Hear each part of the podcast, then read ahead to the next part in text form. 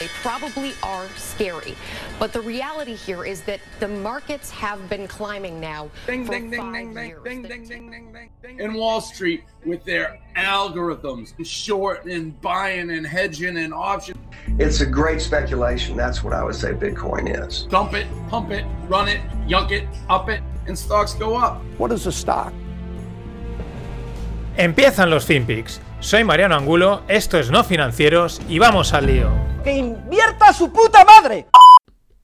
I, um, I will talk about who won the debate, who lost the debate, but I can tell you one thing for sure: the American people lost tonight because that was horrific. You just took the words out of my mouth. Um, you used some high minded language. I'm just going to say it like it is. That was a shit show. And, you know, we're on cable. We can say that. Apologies for being um, maybe a little bit crude, but that is really the, the phrase that I'm getting, more, uh, you know, from people on both sides of the aisle on text. And I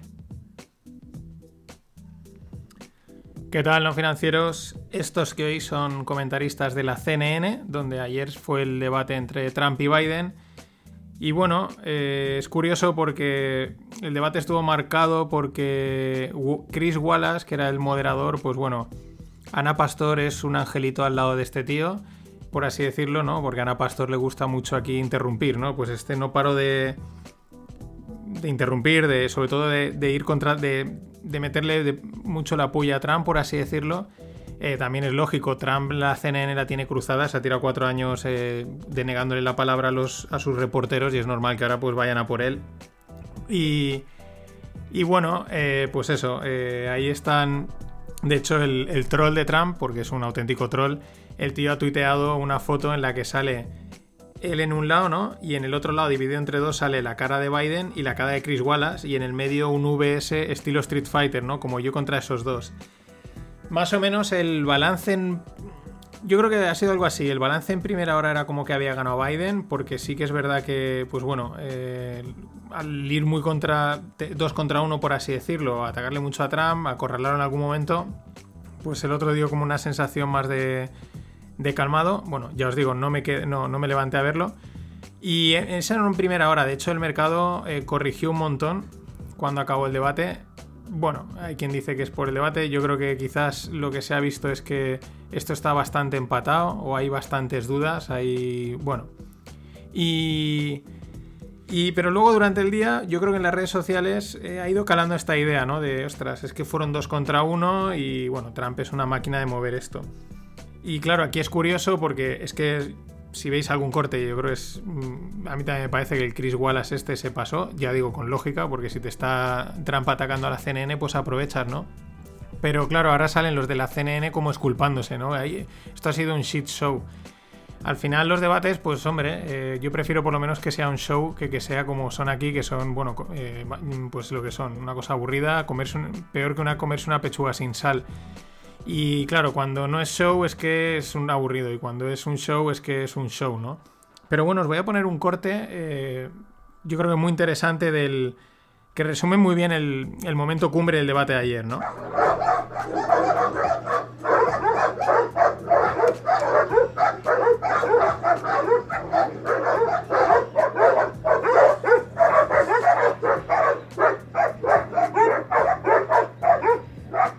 Ahora Trump se lo deja claro.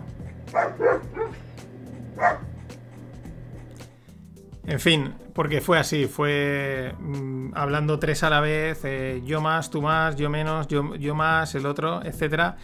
Hubiera un momento, el momento clave que todo el mundo ha sacado es en el que Chris Wallace le dice que esto es una jugarreta también muy típica que hacen, hacen muchos medios de comunicación y políticos, ¿no? Le dice, eh, condene a los, supremacistas blancos y diga que paren de unirse al- a la gresca, ¿no?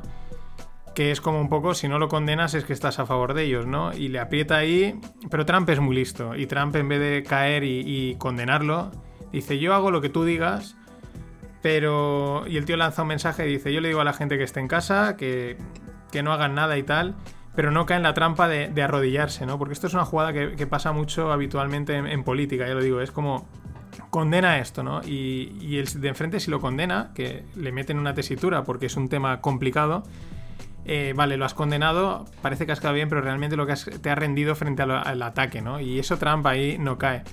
Eh, lo digo porque eso en este país la izquierda lo sabe aprovechar muy bien y la derecha no se entera nunca, o sea, nunca, ¿no? Nunca.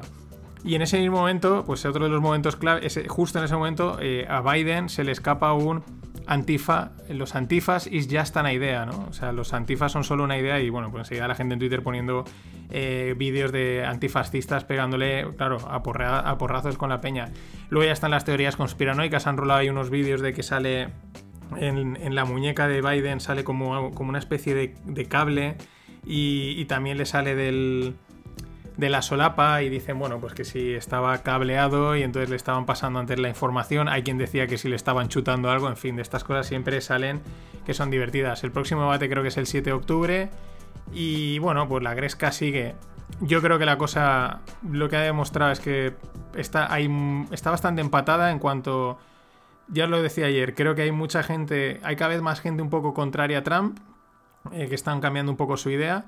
Pero al mismo tiempo miran al, a Biden y dicen, pero si es que este tío, este tío mm, está demente, ¿no? O sea, está mayor, está muy mayor, ¿no? Y está ahí ahí. Y otra cosa importante que he visto, que he visto que lo comenta bastante gente, y sería algo bastante anecdótico, curioso, es que eh, Trump, o sea, el presidente de los Estados Unidos puede no aceptar las elecciones. ¿Qué quiere decir? Que simplemente, eh, pues como allí en cada, en cada estado eh, se revisan los votos de una manera y en unos se contabilizan así, en otros así, ¿no? Pues llegado el resultado, él podría decir, yo no lo acepto y hay que revisar votos aquí, votos allá y votos más allá. Pasó algo así con en Florida, ahora me viene a la cabeza, no lo he notado, creo con Bush y Al Gore. Y la otra vez que pasó esto, pero bueno, hasta que uno de los dos dice, vale, mira, reconozco al otro ganador y fuera, ¿no? Y la otra vez que pasó esto, como digamos una especie de empate, ¿no? Y de, oye, pues no lo acepto y que se revise todo, fue en 1876. ¿La historia cuál es? Que desde que son las elecciones, perdón, hasta el 6 de enero, pues se van produciendo todos los recuentos, todas las historias y tal, aunque haya ganado uno, y el 6 de enero es cuando se hace el, el nombramiento oficial, ¿no? Con lo cual, de darse esta posibilidad que parece remota, pero en realidad Trump ya la ha ido trabajando y ha ido diciendo que, las elecciones se las van a mañar, etcétera, etcétera, pues estarían ahí como dos o tres meses, eh, digamos, sin presidente y, a saber. Muy, muy interesante. Más cosas. Han empezado a cotizar eh, hoy eh, Palantir, que es una empresa de, de datos, de Big Data en plan oscuro, ¿no? Como si fuese la CIA de, cosas de estas, ¿no? De análisis de datos de a lo bestia, porque trabajan también para grandes gobiernos. Y bueno, mm, precio de salida a 7.25 y ha empezado directamente a cotizar a, 10 y bueno, pues veremos cómo cierra. Lo curioso de esta es que, como ponía, un, un tuitero que sigo, que la verdad comenta bastantes cosas de finanzas, que se llama Frank Bascombe y decía, lo mejor sea, de lo, único que sabe de Palantir es que es muy buena haciendo lo que hace, que es ocultar datos, pero analizarlos, ¿no? Esa es un poco la evaluación, pero es verdad que es una de las compañías que más expectativas estaba despertando. Bueno, ya veremos. La otra que ha salido a cotizar es Asana. Igual alguien de vosotros la gasta. Es estilo Trello, de, pues bueno, de esta de gestión de productividad. Pues bueno, también muy parecido. Salida a 21 dólares y enseguida se ha ido a los 27. Veremos cómo acaba. Estas dos han salido esto es un detalle más técnico, pero también interesante por el listado directo. ¿Eso qué quiere decir? Cuando una empresa va a salir a bolsa, puede hacer una IPO, una oferta pública de venta o Initial Public Offering. ¿Y qué hacen? Pues se lo dan a unos underwriters, que son banca de inversión, y cogen y dicen, vale, nos vamos por ahí a colocar las acciones, ¿no? A hablar con inversores, se las venden antes y luego ya, eh, un tiempo después, eh, salen a cotizar, ¿no? Y se han vendido pues en un periodo, ¿no? Como digamos de preventa, podríamos decirlo. En este caso no, en este caso han sido el listado directo. Ellos ya como eran startups y ya habían levantado dinero, pues directamente lo que han hecho ha sido cumplir con los requisitos, listarlas y han salido a cotizar directamente. Otra de las diferencias es que las IPOs suelen tener periodo de lock-up, que es de, pues de, bloqueo, ¿no? Es decir, tú eres un inversor y no me vale que me hayas invertido el día 25 de septiembre, la lista sale a cotizar el 25 de octubre y el 26 has vendido y te has llevado el dinero. No, les obligan a estar un tiempo, ¿no? Lógicamente. Eso en las IPOs, en las ofertas públicas, lo tradicional. En los listados directos no, tal y como salen se pueden vender. Bueno, mm, no tenía que haberle dado, no pasa nada. Eh, otra que, bueno, salió a cotizar creo que la semana pasada, que es Snowflake, otra de estas de cloud y, también un, bueno, tenía, se hablaba muy bien de ella. Eh, lo curioso es que Buffett invirtió en esta empresa, compró un 15,2%, un 15,2%, en la salida solo ya se enchufó 800 millones, pero ojo, que esto siempre es la lectura fácil. Eh, Buffett va a largo plazo. Entonces, sí, ha ganado 800, pero luego corregirá, tal, veremos a largo plazo, ¿no? Eso sería el titular fácil. Buffett gana 800 millones en, los primeros, en el primer día. Vale, pero es un tío que va a largo plazo. Para mí lo interesante de aquí es que es, eh, y comparando Buffett con los que muchas veces también se le critica, ¿no? Es que este tío está mayor, tal.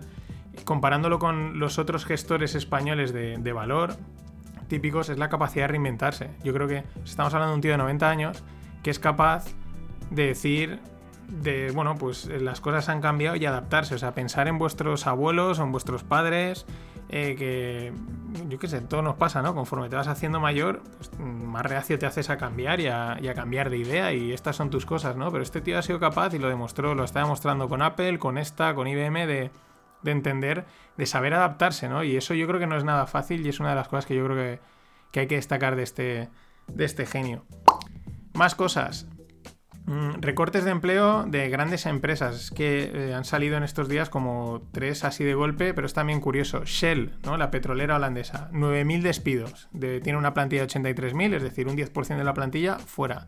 Continental, que es de neumáticos, 30.000 eh, despidos. Tiene una plantilla de 240.000 en el mundo, o sea, un 12% fuera. Disney, lógicamente, ¿no? Aquí se entiende más, por parque, sobre todo en la parte de parques, de parques temáticos, 28.000 despidos, una plantilla de unos 223.000 en todo el mundo, es decir, otro 12%. Tres grandes que han sacado la tijera y han recortado, lo cual también es sintomático. Antes leía por ahí rápido que, el, el PIB de no sé qué cuarto, tenía que haberlo guardado, eh, del segundo, del tercer mm, trimestre americano, pues se, se estaba contrayendo un 30% pues mucho ojo en España. Y de en España hablo porque, claro, si hablamos de panoramas negros, pues la reina de los panoramas negros es España. Somos, somos maestros de, los panoramas negros. Os voy a contar tres noticias, tres cosas que, bueno, pues, pues van en esa línea. Mm, al final, un país, y no, independiente de que sea España, pues para ver a largo plazo dónde va a estar, hay dos indicadores muy interesantes que es muy fácil. Uno, la población, ¿no? La demografía. Nacen niños, eh, envejece, etcétera, ¿no? Lógico. Si no tienes niños el día de mañana, pues ya no es que quién paga las pensiones, que aquí enseguida estamos pensando en quién me va a pagar la pensión, sino en fuerza de trabajo, en, riqueza, etcétera, ¿no? En, mano de obra, en gente que emprenda, etcétera, ¿no? Eh, esa es la primera. Evidentemente España ahí, pues aunque ya a mi alrededor ahora hay bastante, están haciendo un montón de niños, pero, pero bueno, mm, yo creo que tampoco, bueno, tenemos una población vieja, pero bueno, pues como en todos los países, ¿no? Pero el otro indicador a largo plazo muy importante es la educación, mm, porque es muy importante. Y el problema es que son, este es el problema, son eh, políticas, o son, sí, son políticas de largo plazo y eso no interesa. A largo plazo déjame que yo ya me habré jubilado yo dentro de dos años tengo que preparar la campaña el año que viene. Déjate de rollos. Pero al final eh, son decisiones de corto plazo, pero esto tiene un impacto a largo plazo. Y de hecho yo lo estamos viviendo, yo creo que ya. La generación mejor preparada, eh, ya, ya, sí. Pero la ESO era una basura y lo sigue siendo. Y, además cuando hablas con y lees a gente del mundo de la empresa que están contratando a jóvenes, dicen les falta, les falta, ¿no? Y más que conocimiento muchas veces es eh, carácter, ¿no? Es, y tirar para adelante. ¿Por qué lo digo? Por el Real Decreto que aprueba el gobierno en el que, eh, bueno, se puede conseguir el bachillerato con suspensos. Ya está, o sea, el, te lo dan hecho, ¿no? Entre comillas. Eh, ya no es que tú suspendas, porque tampoco creo que sea, hay que aprender cosas, que sea muy importante aprender ciertas materias. De hecho, tú tiras para atrás y dices, hay cosas que yo no me acuerdo que hay en el colegio, ¿no? Pero sí que es la segunda derivada es el, reto, ¿no? O el, esfuerzo de, oye, tienes que conseguir aprobar esto, ¿no? Y, no me lo han dado hecho, ¿no? Eh, bueno, yo fui ahí al parque y luego pues fui y ya está. Y, y aprobé, ¿no? Y eso a largo plazo tiene un coste enorme, ya lo veremos. Segunda, en, nuestra línea, ¿no? El gobierno central levanta el límite al déficit público y a la deuda para 2020-2021 a las comunidades. Es decir, como ponía un, un, periodista económico del país, decía, se va a poder hacer además lo ponía como que molaba, ¿no? Gasto público masivo. Es decir, yo no sé si esta noche voy a dormir. De verdad, eh, tú cuando te vas al paro, olvidémonos de los estados que a veces el dinero es como muy grande. Tú cuando te vas al paro, lo que haces no es gastar más. O sea, lo que haces es ahorrar, buscar trabajo, ¿no? Buscar ingresos, pero intentas ahorrar, no gastar más. En fin, esto es otra vez corto plazo. Yo levanto eso, que gasten lo que les dé la gana, todo el mundo contento y ya veremos a partir del 2022, pues el que esté por aquí, que se la coma. Yo total, mm, esto no es para mí. Y luego a veces no hace falta hacer grandes cálculos para saber el estado económico de un país. Como tuiteaba el farmacéutico activo, que sí que hace muchos tweets de inversión, pero era un cálculo sencillo, ¿no? sin números, ¿no? Pero sencillo. Dice ERTES, los ERTES subiendo. La renta mínima subiendo. El paro subiendo. Subvenciones de todo tipo subiendo. Contrataciones masivas públicas subiendo. Ministros en máximos históricos. Ahora, trabajadores que pagan impuestos bajando. Y dice, no hay que ser muy listo para saber cuál es el futuro de España es que no hay que hacer más números. Es, esto, esto es así.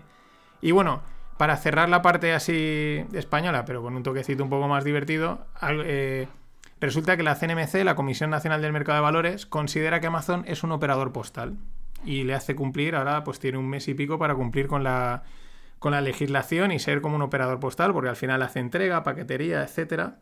Pues bueno, una curiosidad. No creo que Amazon tenga muchos problemas en cumplir con esto. Y vamos con las startups, ronditas. Ronda para una PropTech, es decir, inmobiliaria en el mundo digital, que se llama Wolo con V, 250.000 euros. Bueno, se dedican a, facilitar la experiencia a la hora de aquella gente que quiere alquilar casas y todo esto. Otra ronda para, y esta es súper curiosa, 3 millones de euros para Mjoy.